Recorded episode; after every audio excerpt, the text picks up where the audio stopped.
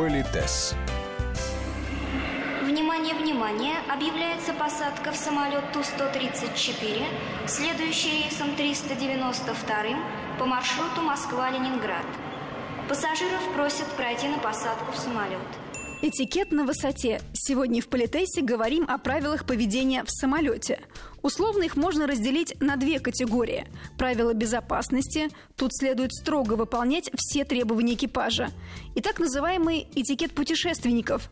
Как проявить, а точнее даже сохранить вежливость и уважение во время полета, об этом расскажет наш постоянный эксперт, педагог-консультант, специалист по этикету и протоколу Алена Гиль я позволила бы себе напомнить о том, что гигиена в данном случае именно в этой узкой области имеет э, огромное значение. То есть, готовясь к поездке загодя, то есть мы принимаем душ, не едим накануне никаких острых блюд, э, сильно пахнущих, не надеваем на себя огромное количество парфюма, кроме тех средств, которые помогают нам выглядеть элегантно. Потому что в замкнутом пространстве, если каждый будет благоухать своим ароматом, то это опять выдержать практически невозможно.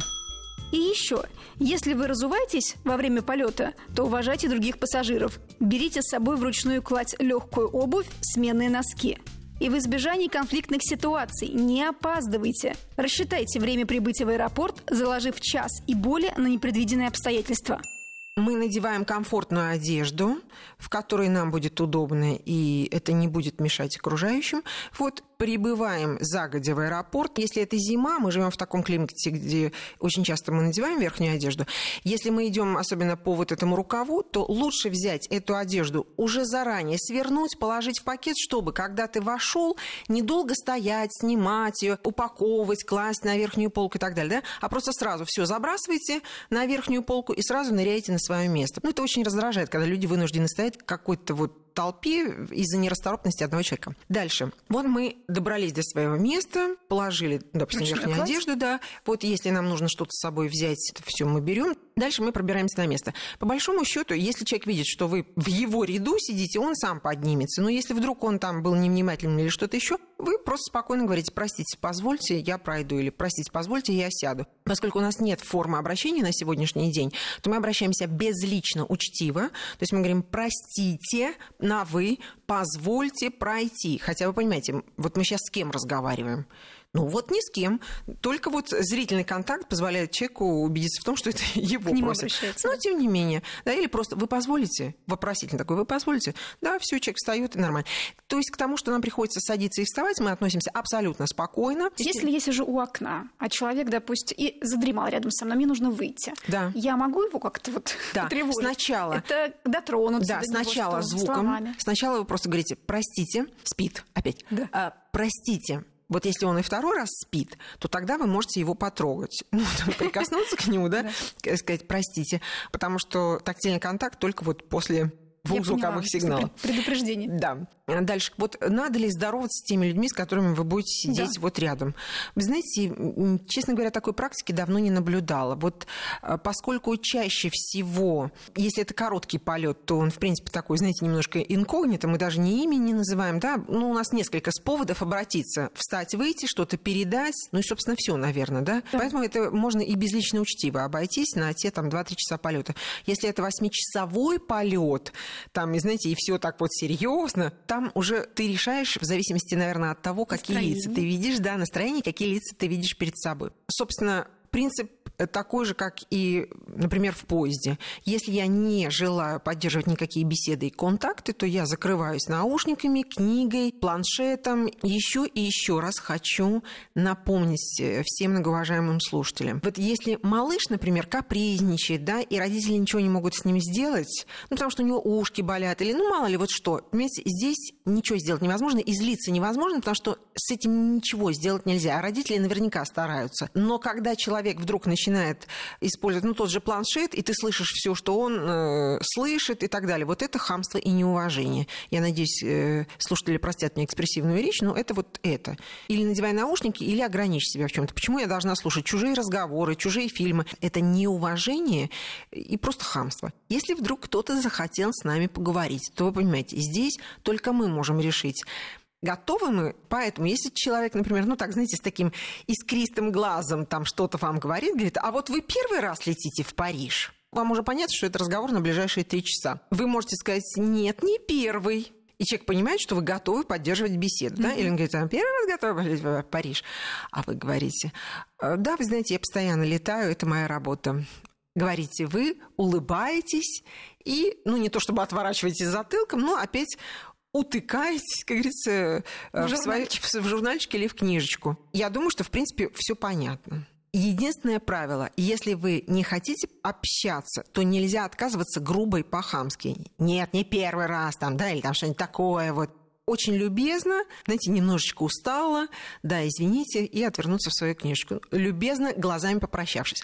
Еще нюанс, который меня всегда смущает, ну, исключительно как специалиста по этикету. Когда нас обслуживают бортпроводники, Обратите внимание, например, они спрашивают, они предлагают вода, вам сок. вода, сок, там, тра-та-та. Они, как правило, разговаривают не с потолком, не с полкой, они обращаются к вам, глядя на вас. Вот почему люди, отвечая на этот вопрос, например, воды без газа, да, или, будьте добры, там, томатный сок, почему они не смотрят на человека? Это такое неуважение, вот, знаете, вот такой буркнуть, вот как так, будум, это очень некрасиво. Высший пилотаж. Вот тебе говорит, там, сок, томатный сок, вода, там, то-то, то-то. Будьте добры, апельсиновый сок. Или воды без газа, будьте добры. Вот что, хвост отвалится или корона с головы упадет, если э, вы просто учтиво, не распинаясь, а просто вот так вот, будьте добры, сок. И человеку приятно, вы его видите, вы его уважаете, вам это ничего не стоит. Это не какие-то психологические или эмоциональные усилия. Даже если вы не затрачиваетесь, а это просто элементарная вежливость. А, будьте добры, добры, благодарю вас. Все.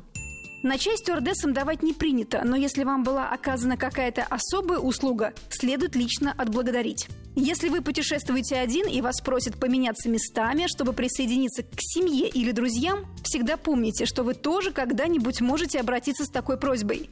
Делитесь подлокотниками. По негласному правилу, на них больше прав имеет пассажир, который сидит в среднем кресле в ряду.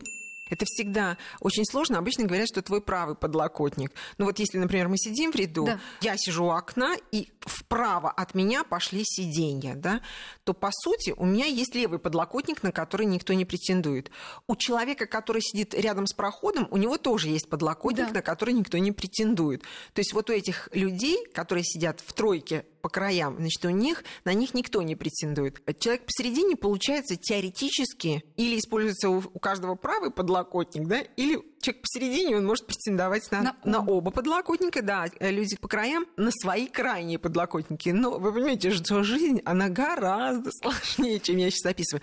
И вот что меня еще тоже, я хотела бы упомянуть об этом. Люди бывают разной комплекции. И не всегда, например, очень полные люди, они покупают себе специальные билеты. Они могут садиться на традиционное да. место. Понятно, что он меньше не станет, этот человек, и тоже надо к этому с пониманием относиться. Другой вопрос, когда человек нормальной комплекции, но он начинает распространяться, раскидывать ноги и раскладывать руки так, что ты в качестве соседа уже не знаешь, куда бы вжаться, то это, конечно, неприлично. Вопрос, надо ли ему об этом говорить, я думаю, что каждый должен решить сам на местности. Опять же, может быть, спрошу про детей, потому что иногда да. сидишь, и тебе бьет ногами сзади ребенок. Да, да. Иногда достаточно просто обернуться, угу. и мама там уже заметит, угу. сделает замечание, и да. сам малыш да. поймет, что докучает. Но иногда не хватает этого жеста, просто просто обернуться. Опять же, в этой ситуации не стоит делать замечание ребенку, ждать пока родители. Да, да. Скорее всего, понимаете, это не вот он куда-то убежал. Скорее всего, родитель, вот он, он просто с ним сделать ничего не может, и вы, скорее всего, это услышите. Кстати, вот э, э, спасибо за вопрос, потому что еще нюанс,